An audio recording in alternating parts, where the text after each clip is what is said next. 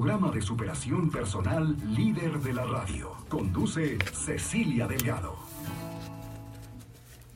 Hola, ¿qué tal? Buenas tardes, saludándoles. Y bueno, ya es viernes, ya es fin de semana prácticamente. Y con el deseo de que esté usted disfrutando muchísimo de su tarde y por supuesto invitándolo para que se quede el día de hoy con nosotros.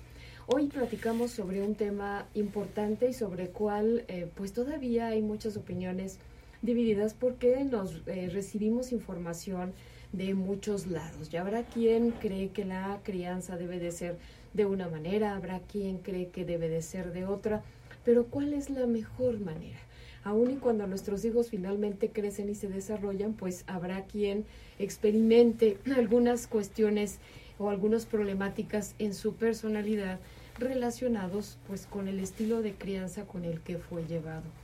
¿Y cuál sería el mejor? Bueno, pues precisamente vamos a platicar acerca de ello. Hoy nos acompaña la psicóloga Lili Escoto Villavicencio de Desde el Corazón, este Instituto de Psicología de Crianza. Eh, hola Lili, buenas tardes. ¿Qué tal, Ceci? Buenas tardes. Hola, Radio Escuchas. Un gusto estar aquí con ustedes nuevamente. Pues muchísimas gracias, Lili. Y bueno, pues una de las cosas que veo que estás analizando, pues es esta situación que estamos viviendo actualmente y cómo eh, pues sigue habiendo violencia, sigue habiendo maltrato, también para los, no, no solamente para las mujeres, también para los, para los niños. Sí, así es.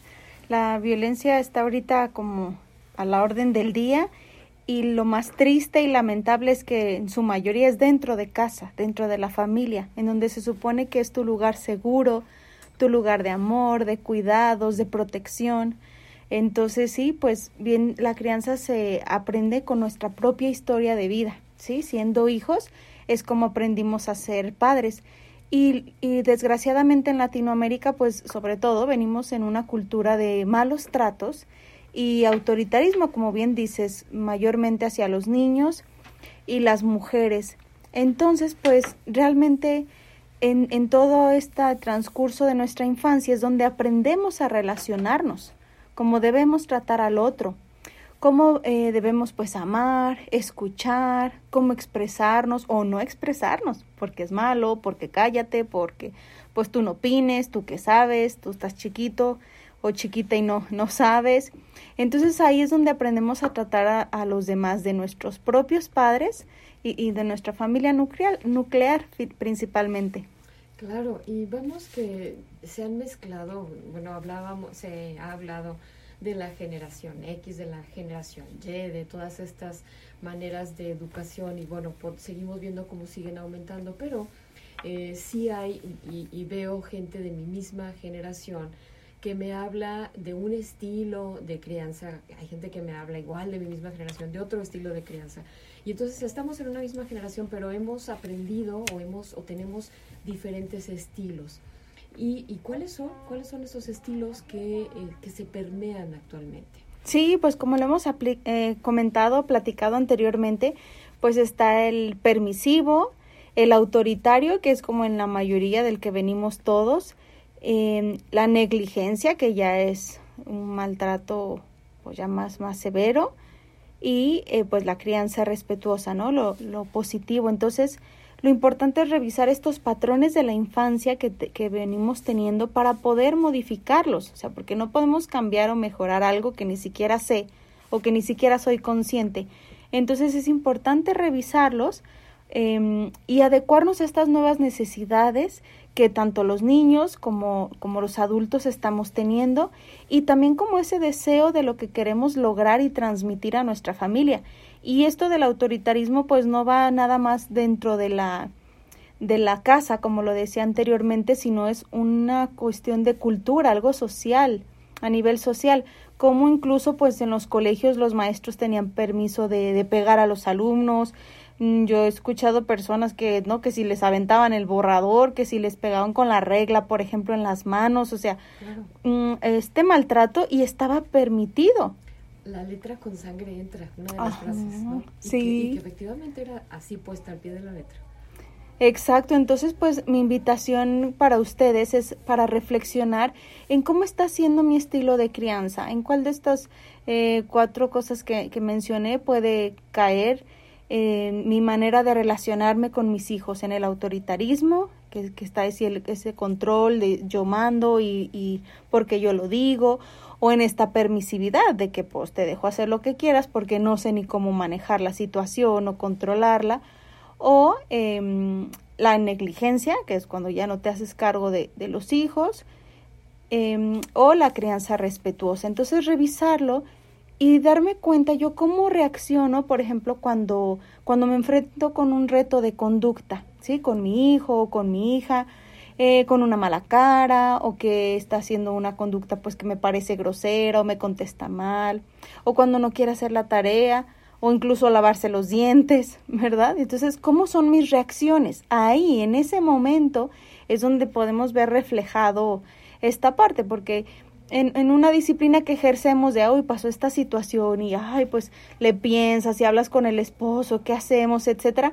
Pues ahí está, es más probable que actúes de una mejor manera. Pero en esos detalles, en, esos, en esas reacciones del día a día, es donde se ve reflejado nuestro estilo. Claro, y es importante, bueno, que pongamos atención de qué está pasando, eh, si es eh, a manera de gritos, de malmodeos, de coscorrones, de pellizcos, de pellizcos jalones. Eh, bueno, todo esto, pues, ¿qué implica, verdad? ¿En qué nivel estamos hablando? O en el, pues, bueno, que haga lo que quiera, ya me fastidié, que haga lo que quiera, no me importa, sí, este, hasta que llegue tu papá o hasta que llegue tu mamá y entonces no, no estoy poniendo atención. O en otros casos he visto eh, también mujeres que caen en unas depresiones terribles y entonces se encierran en el cuarto y los hijos que hagan y deshagan. Y bueno, pues tampoco está bien, ¿verdad? Necesitamos sincronizarnos y sintonizarnos con el ambiente que estamos generando en casa. Sí, esa vendría siendo la, la negligencia, ¿no? Y también lo más importante, o, esa brújula, porque me gusta eh, mencionar esto de las emociones, que es nuestra brújula, lo más importante es cómo me siento después con lo que hice. En esta manera que le llamé la atención, o que le grité, o que platiqué con él, o que lo castigué, o que lo que sea, o que le pegué, o tal, ¿cómo me siento yo después? Porque ese sentimiento es la brújula de, de tu bienestar, del bienestar de tu familia. Eso que te indica, híjole, si me pasé, híjole, la regué, pues la, la culpa. Y, y luego pasa eso, que eh, nos entra la culpa y nos vamos al otro extremo. Entonces a la permisividad porque ya anteriormente fui demasiado autoritario. Entonces, pues pensar cómo quedó la relación después de esto, mi relación con mi niña, con mi niño, con mi adolescente, eh, y pues el ambiente en casa. Claro, y fíjate que sí, o sea, quizás aquí, ¿qué tanta culpa estás sintiendo? ¿Te sientes culpable después de haber eh, llamado la atención, de haber corregido? Bueno, pues entonces implica que necesitamos voltear a ver qué estamos haciendo y cómo lo estamos haciendo, ¿verdad? Y corregir. No nada más es me estoy sintiendo culpable, sino esta culpa, ¿qué, eh, ¿por qué fue o cuál fue la causa? Y ahora, ¿qué necesito hacer diferente? Y no es comprar, comprar regalos, y no es eh, porque luego a veces se, se, torna en esto, ¿verdad? En, permisos o en regalos que tampoco son la mejor solución, sino qué voy a hacer diferente, qué es lo que necesito hacer y qué necesito dejar de hacer.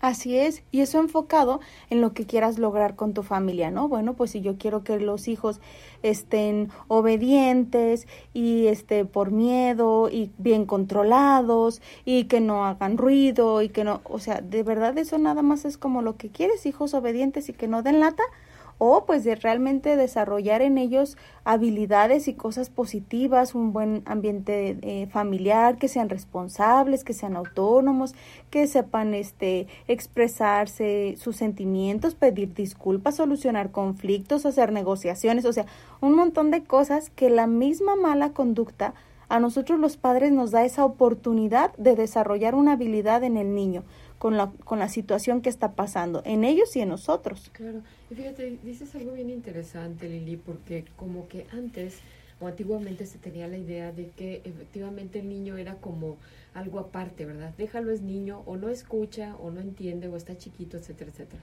Pero nunca nos ponemos a pensar que es un, que es este, que va a ser un adulto y que requerimos enseñarle habilidades para relacionarse con los demás, que implica desde el manejo de conflicto, negociación, expresión de emociones, muchísimas cosas que se nos olvida y entonces hace berrinche, se enoja, no te enojes, ¿por qué haces esto? ¿Por qué haces lo otro? Como si fuera algo que no tendría que hacer, cuando en realidad necesita hacerlo, pero necesita hacerlo con nuestra guía, que es cómo debe ser lo mejor y cómo no está bien. Así es, y que es la manera en, la que tiene nada más ahorita, con los recursos y capacidades que su corta edad le dan, ¿no? Ya sea tenga dos, tenga seis, tenga doce, pues lo que sea, pero son sus recursos de ahorita. ¿Y de quién depende capacitarlo y enseñarle cómo sí, de qué manera puedes expresarte y decir y solucionar las cosas? Pues de nosotros. Pero si nuestra manera de solucionarles con gritos y golpes, pues quedamos igual. Entonces ellos van a estarse relacionando así, con gritos y golpes. Claro que sí.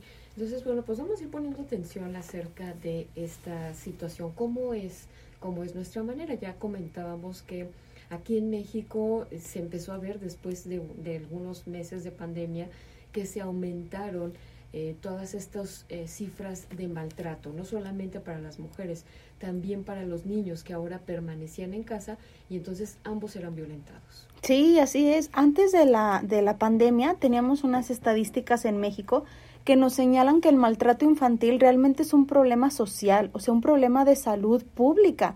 Em, y nos decía, la, nos decía la UNICEF que 6 de cada 10 menores de entre 1 y 14 años de edad han sufrido disciplina violenta a nivel familiar. ¿Sí? O sea, 6 de cada 10. Entonces, ¿cómo eso se ve reflejado?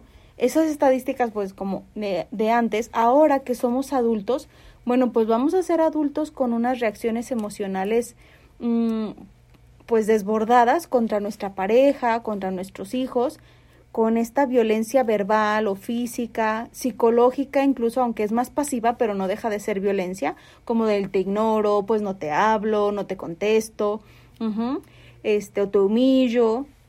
Entonces, eh, pues e, eso nos va trayendo como resultado al ser, al ser adultos o pegar, amenazar, gritarles. Vamos a tener también una necesidad de, de poder, de tener la razón, de mandar constantemente al otro, como por estas heridas que se van quedando desde nuestra infancia. También nos vemos ya ahora como adultos, pues con un bajo control de, control de impulsos, ¿sí? Porque pues era todo con esta represión, ¿no?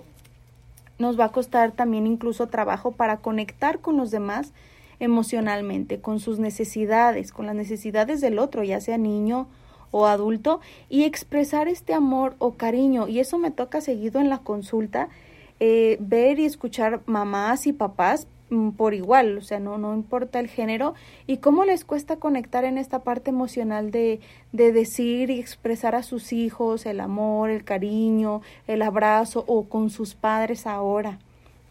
les cuesta ese, ese acercamiento.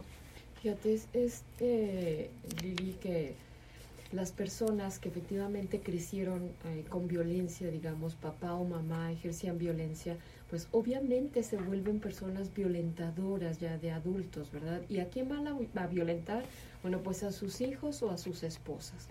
Entonces, eh, creemos que esto no pasa más allá, lo hice para educarlo bien, lo hice, etcétera, etcétera, pero claro que sí pasa. Entonces, tienes razón, llegan estas personas adultas a consulta con problemas de violencia hacia su familia o con problemas de esta incapacidad de expresar emociones o con esta incapacidad de relacionarse con las demás personas. ¿De qué manera? Muchos llegan y me dicen, pues es que se queja de que yo no le, eh, no le demuestro el cariño y el amor o este, no quiero hacerlo porque se va a aprovechar de mí. Todos, todas estas creencias que, que son una problemática se generan eh, a partir de eh, haber sido educados en estos ambientes muy agresivos. Pero quédate con nosotros, seguimos platicando con Lili, es, eh, con Lili Escoto, regresamos después de estos mensajes.